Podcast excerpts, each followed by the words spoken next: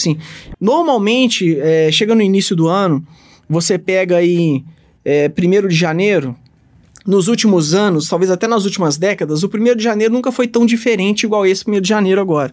Não só para Minas, mas acho que para o Brasil também. Então, o que, que, que, você acha, assim, cara, que é, vai mudar não só na parte de tecnologia, mas na parte de, de negócio mesmo, desse ecossistema de empreendedorismo. O que, que você está enxergando para esse momento agora? Olha, uh, eu acho que vai mudar sim, eu espero que mude para muito melhor. Uh, uma das coisas que precisa acontecer no Brasil, de fato, não só uh, em BH e em Minas, mas em todo o Brasil, é uma inserção maior no Brasil desse processo de transformação. E me parece que isso é verdade no governo estadual, isso é verdade no governo nacional. Há uma noção mais clara dessa necessidade. Então, a minha impressão é que isso vai acontecer, que isso vai ser extremamente benéfico para o Brasil, para os brasileiros, e eu estou convicto que vocês, é, do horizonte de startup, eu vou tirar vocês, eu vou colocar nós, porque afinal de contas eu também, também hoje tem. sou sócio fundador de duas, uh, acho que posso me dar o direito de me Com fazer certeza. parte do grupo. Eu sou um sócio menor desse grupo, uhum. mas enfim, uh, temos um papel importante em conscientizarmos as autoridades públicas e a sociedade como um todo. Mas acredito que vai acontecer. É, você presta bastante atenção quando a mídia estrangeira dar uma notícia sobre o Brasil, que é relevante, né, antes de alguma coisa daqui, que foi até o caso do São Pedro Vale. Como é que você acha que está uh, essa transformação no setor de mídia mesmo acontecendo agora? E o que, que você acha que vai vir agora para os próximos anos também? Bom, com relação a essa questão da mídia estrangeira, o que me chama a atenção é que normalmente quando isso acontece são exatamente matérias a respeito de tecnologia, porque a mídia estrangeira já vê tecnologia, inovação e startups como assuntos mais prioritários do que a maior parte da mídia nacional. Então, é, é, tem dois assuntos que às vezes a mídia estrangeira cobre antes que a, nacional, que a brasileira. Um está ligado à ecologia, meio ambiente, e o outro está ligado à inovação. Uh, com relação à transformação da mídia, aí eu acho que é um processo global, não é um processo só brasileiro. A mídia está num processo de ter que achar uma nova identidade. Mudou tudo, uh, está mudando tudo. A, a, mídia tradicional não sabe muito bem como, mas precisa se recolocar. Eu posso contar de um projeto que eu participei. Uh, o jornal Gazeta do Povo, que é de Curitiba, uh, resolveu matar o produto físico deles e ir só para o mundo digital. Isso faz um ano e meio, dois. Uh, só que quando ele vai para o mundo digital, muda uma das características básicas. Jornal normalmente é regional. Então, a competição da Gazeta do Povo no físico era com os jornais particularmente com os jornais do Paraná. Na hora que ele vai para o digital, a competição é para o Brasil inteiro. Aí eles precisavam Exato. trazer colunistas de projeção nacional. Sim. Foi onde eu entrei no projeto e participei desse projeto. Mas o, o que eu estou vendo é que cada vez mais a gente vai ver essa separação, essa é a minha impressão, a separação entre os meios acaba. Primeiro, eu acho que o vídeo vai dominar em tudo. Então, uh, cada vez mais você pega rádio, mas que agora tem vídeo na internet, coisas é. do mundo. Internet e TV vão virar uma coisa única, já estão virando em alguns sentidos. Eu acho que que vão acabar virando. Uh, e, e o que isso para mim significa é que os modelos de negócio precisam se reinventar. Quem conseguir fazer isso vai ter futuro. Quem não conseguir, vai dançar. O, do, pelo menos do Brasil, você é o maior influenciador do LinkedIn, uhum. né? E tirando aí, você pode falar melhor, mas tirando alguns países do mundo aí, você tá lá no, no topo, né? Eu queria que você falasse um pouco sobre isso. E também como que foi que você decidiu começar no LinkedIn e se você usou alguma das mídias tradicionais, né? ativamente, não indiretamente porque você era conhecido, mas ativamente para começar a formar sua audiência no LinkedIn? Bom, vamos lá. Eu vou começar pela última que é mais fácil. Não, eu não usei absolutamente nada das mídias tradicionais para formar a minha audiência no LinkedIn, mas o fato de eu ser conhecido por conta das mídias tradicionais me ajudou, facilitou e, e tornou isso possível. Acho que tem uma história divertida de contar a respeito do LinkedIn, que, eu ouvi faz um ano, um ano e pouco, então, sei lá, eventualmente isso não é nem é mais verdade, mas na época, uh, eu conheci um brasileiro que trabalhava no LinkedIn dos Estados Unidos, ele veio me perguntar se eu sabia uh, como é que o pessoal me conhecia lá, né? Uh, lá no LinkedIn. Eu falei, não tenho a menor ideia. Falaram, você sabe qual é o teu apelido aqui? Eu falei, não. Aí eles viraram pra mim e falaram, aqui você é conhecido como a Kim Kardashian do LinkedIn. Agora me explica por quê. Ele falou, não, é que o pessoal não conseguia pronunciar o teu sobrenome direito, assim, Amore, Amore, é um negócio meio atrapalhado. E na época, não sei se isso ainda é verdade, eu tinha uh, o que eles chamavam de taxa de conversão mais alta do LinkedIn. O que, que é isso? O LinkedIn sugere pessoas para você ser seguido. E uh, o percentual que seguia meu era o mais alto na época no mundo inteiro. E eu fiquei surpreso quando eu vi isso. Falei, mas como é que é possível? Como é que eu não posso ter isso mais alto, sei lá, do que o Bill Gates ou do que o é, Richard fora Branson? no Brasil também, né? Aí o cara me explicou, é, isso era global. Aí o cara me explicou, falou, ah, é, é simples, a tua taxa de hater é muito baixa uh, em relação. É claro que eles são muito mais conhecidos Sim, que você. sim. Só que elas têm uma taxa de hater muito maior que a sua. Então, exatamente por conta disso, você acabou tendo a soma dessas duas coisas. Ser suficientemente conhecido com uma taxa de, de Ou seja, muito tem uma baixa. rejeição muito baixa. O Exatamente. que é bem curioso também, né? Porque é, você é um cara que dá opinião diariamente sobre diversos aspectos, muitas vezes polêmicos ou bem polarizados hoje em dia, né? É, e eu imagino que isso não agrada a todo mundo, né? E hoje esse, Definitivamente. esse problema de, de, de haters e pessoas atacando os influenciadores Uhum. é uma coisa séria. Tem, ah, tem gente que começa a criar conteúdo, desiste por causa disso. Tem gente que nem começa porque o cara já começa a criar fantasia que, ai, se eu crescer, alguém vai vir me atacar e vai ficar ruim pra mim. Quer dizer, ele É. nem saiu do lugar, mas é realidade que tem muito hater mesmo. Como que você Sem lidar dúvida. com isso no, no dia a dia? Ninguém agrada todo mundo. Então acho que esse é o primeiro aspecto. O segundo, é o que eu dizia, particularmente no LinkedIn, nesse sentido tem uma vantagem em relação às outras redes sociais. Ah, nas outras redes sociais as pessoas se sentem anônimas e por consequência elas se sentem livres para atacar, inclusive de forma agressiva, quem quer que seja. No LinkedIn o cara tá lá, onde ele trabalha, o que que ele faz. É no mínimo as pessoas são muito melhor educadas. Então isso é uma coisa que naquela plataforma em particular é menos grave esse problema de, de haterismo Aham. Uh, ele não é colocado da mesma forma que em outras plataformas. Uh, mas no fundo, no fundo, até nessa questão de influenciadores, uma das coisas que eu acho que é importante, a gente chama a era atual de era de informação. Eu acho que tem um, vai ter uma transição que já começou, mas vai se fortalecer. Uh, eu chamo de era da credibilidade. O que quer dizer isso? Quando começa a surgir muita fake news, surgir muita porcaria, você pega a crise que o próprio Facebook está tendo, enfim, cada vez mais o que vai acontecer é que as pessoas vão querer ter coisas que elas confiam, que elas sabem que aquilo é verdadeiro. O problema é, com a quantidade de informação que a gente recebe, com a quantidade de temas, não dá para verificar cada informação. Então, o que a gente vai usar como critério para isso é de quem vem. É. Aí é Quem aquele tá filtrando, né? Exatamente, é a credibilidade de quem está fazendo aquela curadoria para a gente que está em jogo.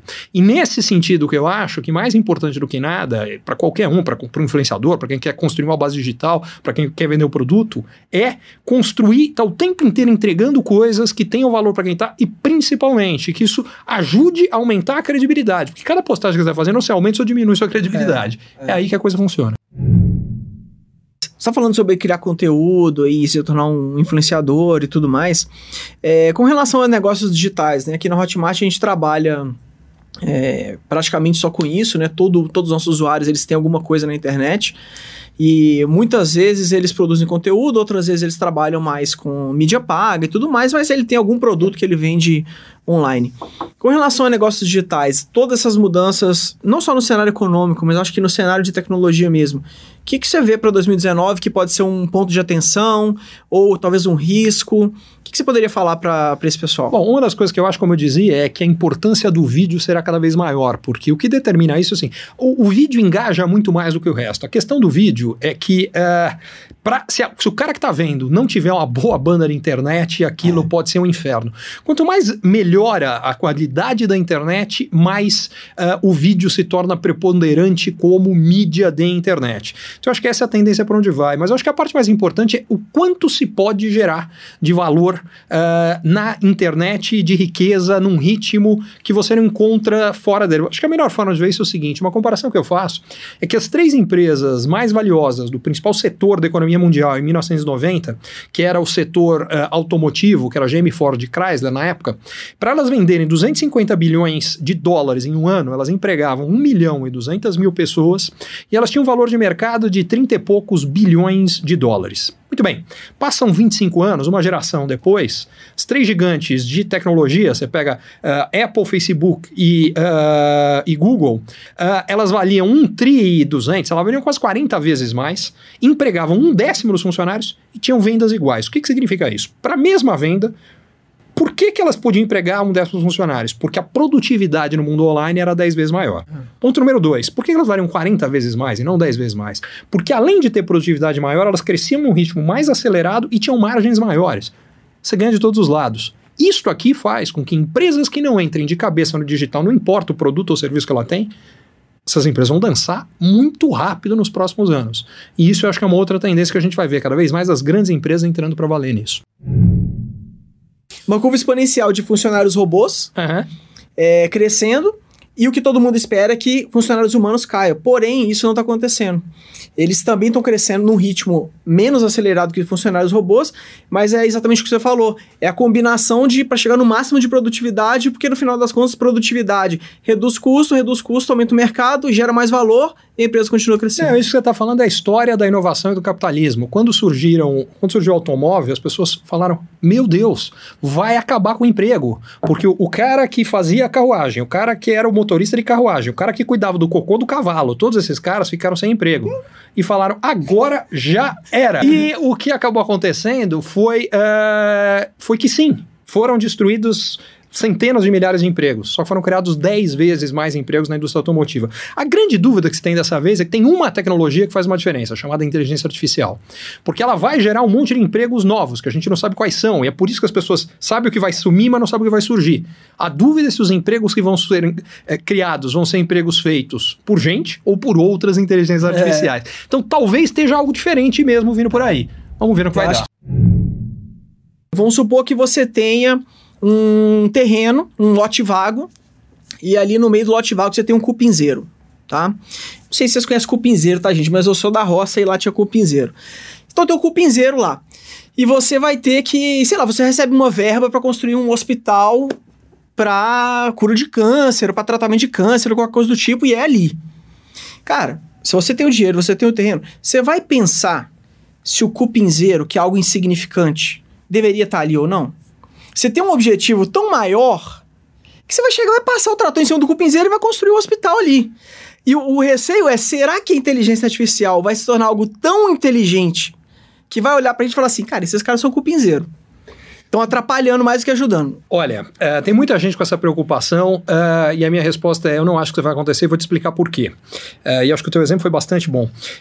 Por uma razão muito simples: a inteligência artificial, primeira resposta a respeito de qual é o limite de inteligência, meu palpite, é muito mais lá para cima. É. Porque ele é definido pela capacidade de processamento é, que há dos computadores, que pela lei de Moore, mais ou menos ela dobra a cada ano e meio, dois anos. Só para dar uma ideia, inteligência artificial não é novidade. Inteligência artificial vem de 1950. Eu usei inteligência artificial em 1993 para prever comportamento de mercado de câmbio. O que vai acontecer com o dólar, com não sei o quê. Isso faz 25 anos. Uh, de lá para cá, a capacidade de processamento aumentou um milhão de vezes. E vai aumentar mais. Dobra daqui a dois anos e dobra de novo e por aí vai. Significa o seguinte: vai para a estratosfera essa experiência, essa, essa inteligência, sim. Só que tem um detalhe: o que a máquina não faz é definir objetivo. Quem define o objetivo, isso somos nós. Definir qual é, no caso, o seu objetivo era vamos ter que construir isso aqui. Qu quando ela vai passar por cima do compinzeiro, se nós formos incapazes o suficiente na hora da definição do objetivo de falar construa o hospital, mas não passa por cima do cupinzeiro. No caso, o teu exemplo de é, hospital contra câncer eu achei muito bom, porque câncer é um caso bacana do que já está acontecendo agora. A inteligência artificial hoje, do ponto de diagnóstico em câncer, É. já é feito melhor do que o melhor dos. O cara, o melhor. O cara em diagnosticar no mundo tá para trás. Por quê? Porque esse cara viu 10 mil casos na vida. Sei lá, você joga na inteligência artificial em um segundo todos os casos da história da É. humanidade de câncer. Segundo, cirurgia. A gente já está caminhando para o ponto que a cirurgia vai ser muito mais precisa feita por um robô do que feita por uma pessoa. E aí você vai falar, o que, que o médico vai fazer então? Na minha opinião, passar a cuidar das pessoas. Hoje, médico e todo o sistema de saúde cuida de doença e não de gente. Por que, que tem um, por exemplo, pegar o tratamento de câncer? Várias vezes o problema do tratamento de câncer não é o tratamento de câncer, é o cara aderir ao tratamento de câncer. Porque o tratamento de câncer tem um monte de efeitos colaterais pesados, difíceis, e o cara não faz. O médico não acha que é função dele ah, lidar com o psicológico do, do cara para fazer um negócio. Mas é, porque é isso que vai É. fazer o cara viver ou não. Então muda, e aí chega no meu ponto. O que sobra para nós humanos? O que é estritamente humano. Que não vai ser inteligência. Que o que vai sobrar para nós estritamente humano tem a ver com relacionamento, tem a ver com empatia, criatividade, sem É. dúvida. É, cada vez mais, é, isso é que eu acho que vai ser é, importante. E se eu posso dar uma dica para quem está vendo aqui, eu fiz um TED Talk ah, exatamente sobre isso. Dá uma busca aí no Google, TEDx, Ricardo Amorim, vocês vão encontrar que é exatamente sobre o futuro do trabalho em meio a todas essas transformações.